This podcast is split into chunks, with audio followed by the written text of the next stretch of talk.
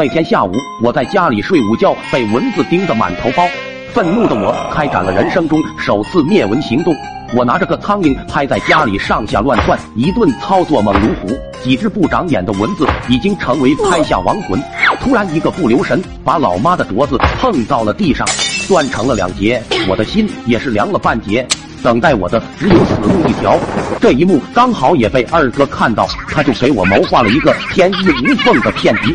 我把断掉的手镯表面抹了一层油，然后喂给了傻狗。他咬了几口，发现味道不对，又吐了出来，兴奋的跑出去玩了，丝毫不知道噩梦即将来临。我见爸妈扛着锄头回来了，焦急的跑了过去，讲述了狗是如何把镯子咬了。还差点吞下去的情节，老爸听后怒骂：“这死狗，手镯花了我六千大洋啊，居然就这么毁了！”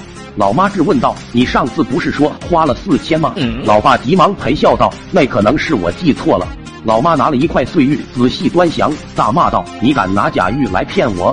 狠狠的给了老爸两巴掌，即可就收拾东西回了娘家。气急败坏的老爸把狗送走了，我悲痛欲绝，眼泪哗哗的往下掉，后面含泪吃了两大碗狗肉。马上，老爸注意到了手镯上的油，此时的我完全不知道噩梦即将到来。老爸往我碗里加了几块狗肉，然后慈祥的说道：“多吃点，就当提前补身体了。”此话犹如晴天霹雳，我浑身发抖，眼泪止不住的往下流。老爸先是关上了门，随后拿了个棍子，又摇了摇头。最后向猪圈门口的铁锹走去，机不可失，时不再来。我见老爸进了猪圈里，飞快过去把门关了，上锁，一气呵成。没错，老爸被关在了满是蚊子的猪圈里。刚开始他还嘴硬，破口大骂，想威胁我开门。仅仅过了五分钟，铺天盖地的蚊子就让老爸开始求饶了。什么玩具车、自行车啊，有求必应。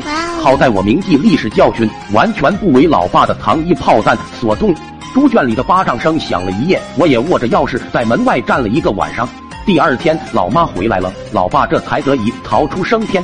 那天我并没有像往常一样嚎啕大哭，只是惨叫了一声就没动静了。等我醒来的时候，老爸已经八十岁了。